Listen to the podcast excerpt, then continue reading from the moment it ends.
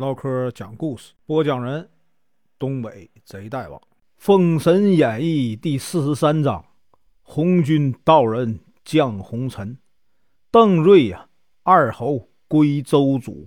声明：本书由网络收集整理制作，仅供预览、交流、学习使用，版权归原作者和出版社所有，请支持订阅、购买正版。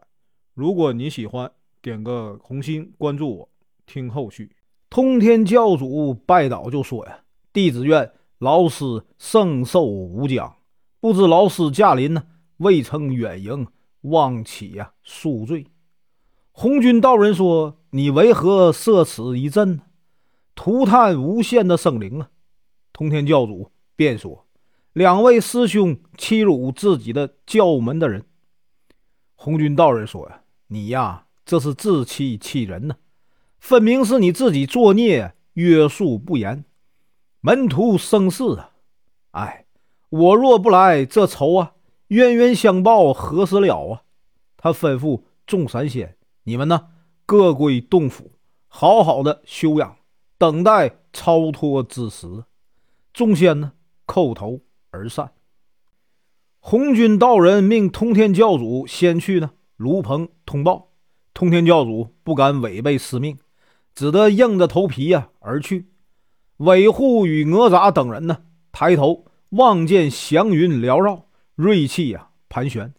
通天教主突然就回来了，后面呢一位老道人呢嫣然而至，不知是怎么回事通天教主喊道：“哪吒，快叫老子和元始来接老师圣驾！”哪吒一听，赶紧呢进棚去报。这时呢，老子才发现。和元始天尊呢等人一同出来，跪下迎接。红军道人呢说：“我呀，今天来要使你们和好如初，各安其教。”他看到西方教主赞道：“西方极乐世界乃是福地。”简道人回应道：“不敢。”红军坐下，老子和元始啊带着门人前来拜见，侍立在旁边。红军道人叫来老子和元始、通天，当面呢责备了通天，又令老子多让着他，然后呢取出三颗丹药，让他们一人一粒吃了，说呀，吃丹呐特别，你们要恪守本位啊，不要互相争斗，否则呢这丹发作，立刻即死。三位教主叩头拜谢老师的慈悲。红军道人就此起身，命三弟子通天教主跟自己回去。西方教主呢也告辞了。由于啊定光仙与西方有缘，也跟着走了。老子、元始对姜子牙说：“今日啊，我等与十二上仙各回洞府，暂时呢不再相见了。等你封神以后啊，重新修身立命啊，成了真仙，到时呢再见吧。”姜子牙心里不忍呢，与众位上仙依依不舍而别。路亚临走时，把斩仙葫芦呢留给了姜子牙，说呀：“我等此去再难见面了。前途呢虽有凶险，总有人相助。只是有几处困难，非这宝贝不可呀。我将这宝送给你，以备使用。”姜子牙呢感谢不尽。话分两头。元始呢回玉虚宫，命啊白鹤童子用三宝玉如意将这个申公豹给擒回了。元始说：“你曾发誓说去塞北海眼，今日呢你作何解释？”申公豹低头不语。元始命黄金力士用自己的蒲团把他卷起来，塞进了北海眼。姜子牙领众门徒回到了潼关呢，向武王。报告好消息，并传令呢前行。前面八十里处啊，就是临潼关卡。他们在关下安营扎寨。临潼关的守将欧阳纯急忙上书啊，向朝歌告急，又加紧了防守。次日啊，黄飞虎在阵前削了商军副将卞金龙的首级。他的长子呢，卞吉悲愤不已啊。令家人呢将一个红柜子抬出关外，竖起了一根呢帆杆，挂起了一张人骨头啊穿成的幡，高有五丈。他上周营啊去叫阵，南宫氏一见他年纪轻轻，根本没把他当回事儿，哪知战了二三十个回合呀，便即拨马呀便走。南宫氏从后面追来，便即呢从帆下过去，南宫氏也从帆下过，不料到了跟前，立刻不省人事，摔了个人仰马翻。欧阳春呢见擒了南宫氏，命人将他斩首。副将公孙铎连忙就拦住了，说：“主将，如今呢奸臣当道，令陛下怀疑我们守关的将士谎报军情，中饱私囊。”不如我们到时把逆贼都押往朝歌，好堵住奸臣之口啊！欧阳纯呢一听有理，就命人呢将南宫氏啊监了起来。次日，便即如法炮制，擒了黄飞虎和黄明。他真想杀了黄飞虎啊，为父报仇。但是呢，欧阳纯不同意，他只好含泪啊退出去。姜子牙呢一连损失三将，大惊，估计呢。又遇到了左道之术。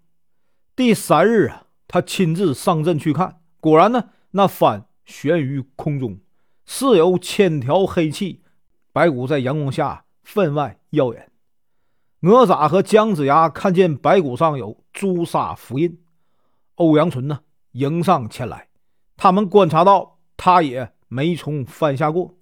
欧阳纯呢不肯听姜子牙的劝导归州，命啊。便即来战，便即和雷震子站在一起。雷震子心想：这妖幡可恶，待我把他一棍呢打倒。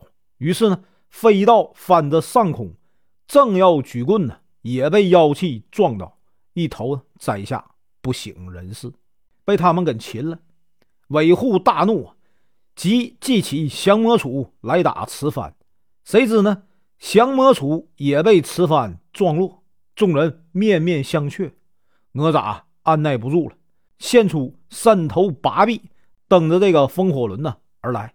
便即被哪吒的样子吓了一跳，一不留神呢，被哪吒的乾坤圈打得差点坠马，赶紧呢败回关中。李靖、辛甲等人呢，将欧阳纯围在当中，杀的他呢只有招架之力，没有还手之功啊。欧阳纯好不容易得出一空，赶紧呢狼狈逃走。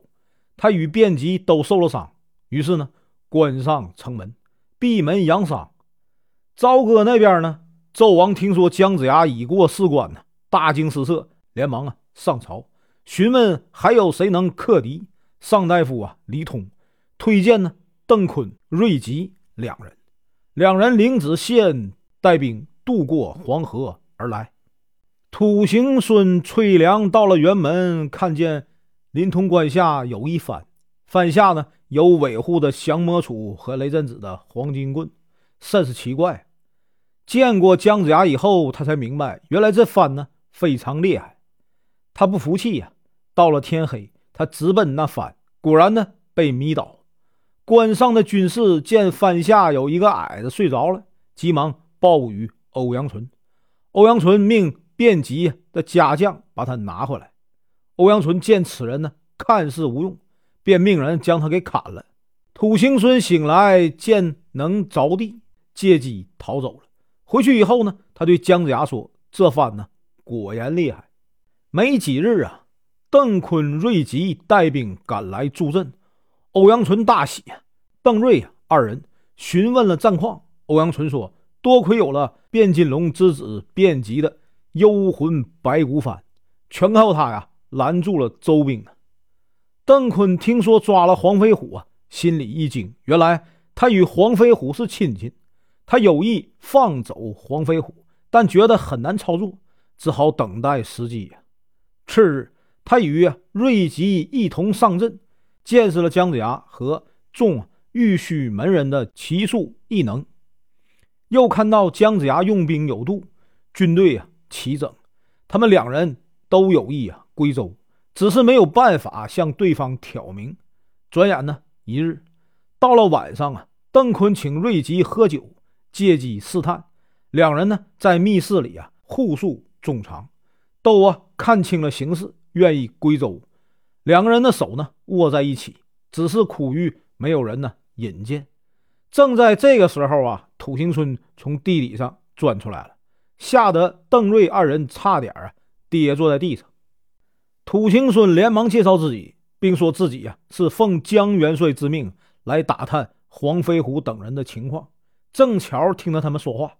愿意帮助他们，邓瑞这才回过神来，赶紧呢在灯下修书一封，请土行孙转交给姜子牙。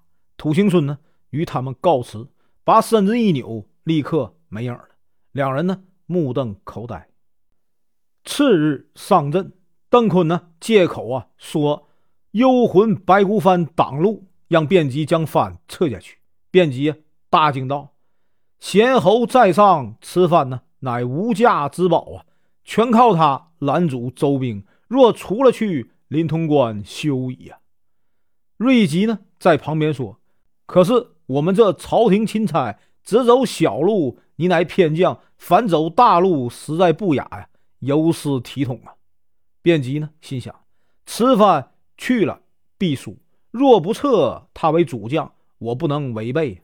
为了给父亲报仇，何必呀？在意一服呢？于是他说：“二位贤侯不必去翻，我有一道灵符啊，能解此番的道术。”邓瑞大喜，卞吉呢，赶紧呢回关画了三道符，放在邓瑞和欧阳纯的头盔里。他们在翻下出入，果然呢穿梭自由，非常的高兴。对阵之中，细心的姜子牙发现了这一变化。到了晚上呢，他连忙派土行孙去找邓坤一问究竟。邓瑞二人看见土行孙喜出望外，赶紧就把灵符的秘密交给了土行孙。土行孙带回给了姜子牙。姜子牙取符一看，使得符中的妙诀，照葫芦画瓢画了很多的灵符。天一亮呢，交给众门人，命令他们抢了白骨幡，夺取啊。临潼关，可怜忠肝义胆的卞吉呀，毫不知情，更不知今日是他的死期。他胸有成竹的上了阵，西岐众将纷纷的冲出啊！他拨马回转，急忙从翻下过，正要呼唤家将拿人，不料呢，西岐众将都唰唰的从翻下钻过来了。只听得锣鼓齐鸣，杀声四起呀！卞吉心里一惊，心想。今日这番怎么不灵了？他不敢恋战，急忙回关。姜子牙也不追他，命人把尾护和雷震子的宝物捡回。瑞吉见卞吉回来了，问道：“今日卞将军擒了几个周将？”卞吉说：“今日不知怎的，他们众将一拥前来，都从番下过来了。也许是天上上朝，并非末将不尽力。”邓瑞二人呢，想找茬杀他，便即不知啊。瑞吉笑道：“啊，前日能擒三将，今日却不灵了，怎么这么蹊跷呢？”邓坤大怒啊，说：“这还用问？必是他看关内啊兵危啊将寡，那周兵呢势大，想投奔周兵，所以故意装输，引着周兵来夺关。好在军事关门迅速，否则我们呢都成了俘虏了。来人呐！”将这等逆贼拿下，斩首示众。便即来不及分辨，就被人抓住，瞬时啊斩了首级。欧阳春看得目瞪口呆，半天呢没有反应过来。本文结束，感谢观看，请听后续。